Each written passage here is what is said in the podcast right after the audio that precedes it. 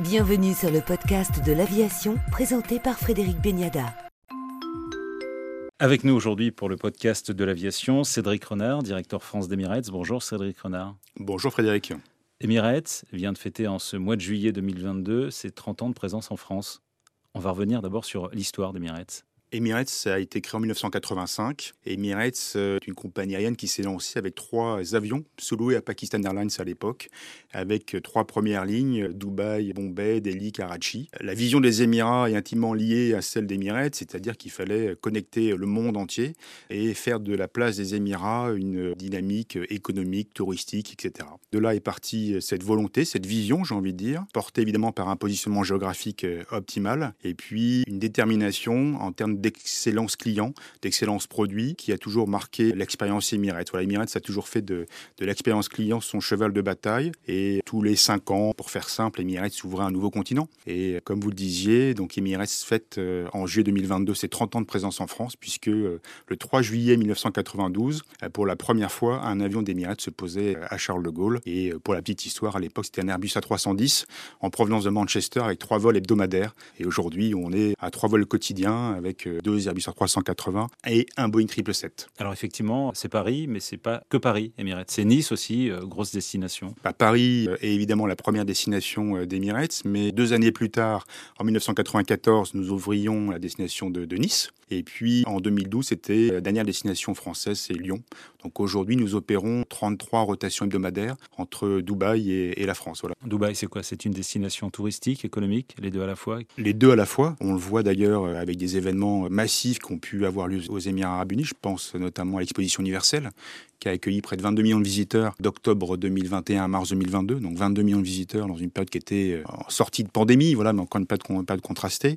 C'est une destination balnéaire, touristique évidemment, mais aussi architecturale, économique. Ce qu'on voit, c'est que Dubaï a réussi, malgré la crise, à une destination qui est restée ouverte, qui a inspiré confiance. Beaucoup d'entreprises se sont installées sur place, ce qui fait qu'aujourd'hui, on a à la fois une destination qui est loisir et, business. Vous avez traversé donc deux crises, la crise sanitaire et est-ce que la crise ukrainienne, la guerre en Ukraine, est-ce qu'elle a un impact aujourd'hui sur, sur la compagnie? Première des choses, évidemment, ce, qui nous attriste, c'est évidemment la situation avec cette guerre, mais d'un point de vue purement opérationnel aujourd'hui, entre la France et les Émirats, nos couloirs aériens, les couloirs aériens que nous empruntons euh, ne survolent pas, ne survolent pas l'Ukraine, donc nous opérons, je dirais, de façon classique entre la France et, les Émirats. Vous avez augmenté le prix de vos billets d'avion en raison des coûts du pétrole? Comme tout le monde, malheureusement, les coûts du pétrole sont sur des niveaux euh, relativement élevés. Donc, on a évidemment répercuté euh, en partie, puisqu'on a été contraint, mais on a fait le maximum pour vraiment limiter l'impact auprès de nos clients. On est dans un environnement qui est très concurrentiel. Il faut faire, évidemment, avec le coût du pétrole, c'est ce qu'on fait, mais en tous les cas, on n'a pas cessé d'investir sur, sur la qualité de nos produits. On a continué à investir. On offre toujours tous les services qui font la renommée d'Emirates. Et puis, on continue à investir, notamment avec une nouvelle cabine qu'on propose sur nos 380, euh, la Premium Economy, donc, euh, et qu'on offre euh, évidemment sur les escales qui sont les plus fréquentées. Et Charles de Gaulle en fait partie. Alors, justement, cette Premium Economy, elle a été lancée il y a quelques mois. Pouvez nous en parler un petit peu plus? Alors, elle est commercialisée depuis quelques mois, depuis, euh, depuis juin. elle a été, dans un premier temps, proposée gratuitement, enfin gratuitement sur du surclassement. Alors, tout à fait. Dans un premier temps, euh, sachant que le nombre d'avions qu'on avait euh, de disponibles avec cette nouvelle cabine était pas encore suffisant, ce qu'on a fait, c'est qu'on l'a proposé à nos clients les plus fréquents de façon gratuite et également en aéroport, de façon à avoir plus de confort en arrivant à l'aéroport. Maintenant, on est passé à une phase complémentaire, la phase de commercialisation. Donc, depuis juin dernier, nous lançons commercialisation pour des vols qui opèrent à compter du 1er août. Et donc à compter du, euh, du 1er août, au départ de, de Charles de Gaulle, sur la rotation du soir, la rotation 76, nous proposons à nos clients une cabine exclusive, une vraie cabine de 56 sièges qui reprend euh, tous les thèmes et les coloris euh, d'une classe affaires, une ambiance vraiment très très très très sereine. Et puis évidemment un siège qui apporte tout le confort puisque vous avez un siège qui se déploie à 120 degrés, six positions de, de relaxation. Et aussi, je dirais, un service attentionné à bord de nos avions, puisque vous avez un cocktail d'accueil, euh, une offre de restauration euh, et de boissons qui est upgradée, donc un ensemble de services euh, au-delà du siège qui fait justement que vous avez une expérience euh, encore plus confortable. Ce qu'il faut voir avec ce produit, c'est une vraie, euh, un vrai investissement de la part d'Emirates. À chaque fois qu'on a lancé une nouvelle cabine, on a voulu réviser les standards de l'industrie et c'est la même vision, la même, euh, le même objectif qu'on a avec cette premium économie. Donc un ensemble d'aménagements qui font véritablement qu'on se fait plaisir à un prix qui reste tout à fait, tout à fait accessible. Donc on essaie de trouver le juste intermédiaire entre une cabine économique et une cabine business, puisque ce qu'on voit, c'est qu'il y a vraiment une clientèle qui a très envie de voyager mieux, de se faire plaisir, et la cabine économie premium répond parfaitement, je dirais, à cette tendance, nouvelle tendance du marché. Il n'y a pas un risque aussi de voir des passagers business passer en premium économie pour des questions d'économie justement?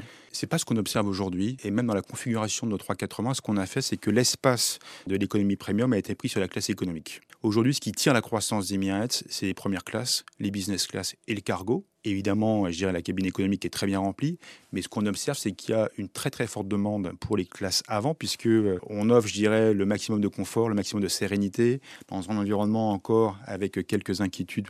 On offre, je dirais, le plus grand espace, et puis surtout la volonté de se faire plaisir. Très clairement, aujourd'hui, on n'a pas cette, euh, on n'observe aucunement un glissement de la business vers la premium économie, mais plutôt de la classe économique vers la premium économie. Vous avez, dans le passé, dans le présent, investi beaucoup d'argent dans le sponsoring sportif. Vous allez continuer et ça représente quoi aujourd'hui? Continuer à investir dans le sponsoring sportif puisque c'est pour nous un vrai vecteur de communication. Et l'idée, c'est que notre marque qui est internationale, qui est mondiale, soit la plus connue. Et aujourd'hui, Emirates, c'est la, compagnie aérienne, la marque de compagnie aérienne la plus connue euh, à travers le monde. Donc on continue à investir.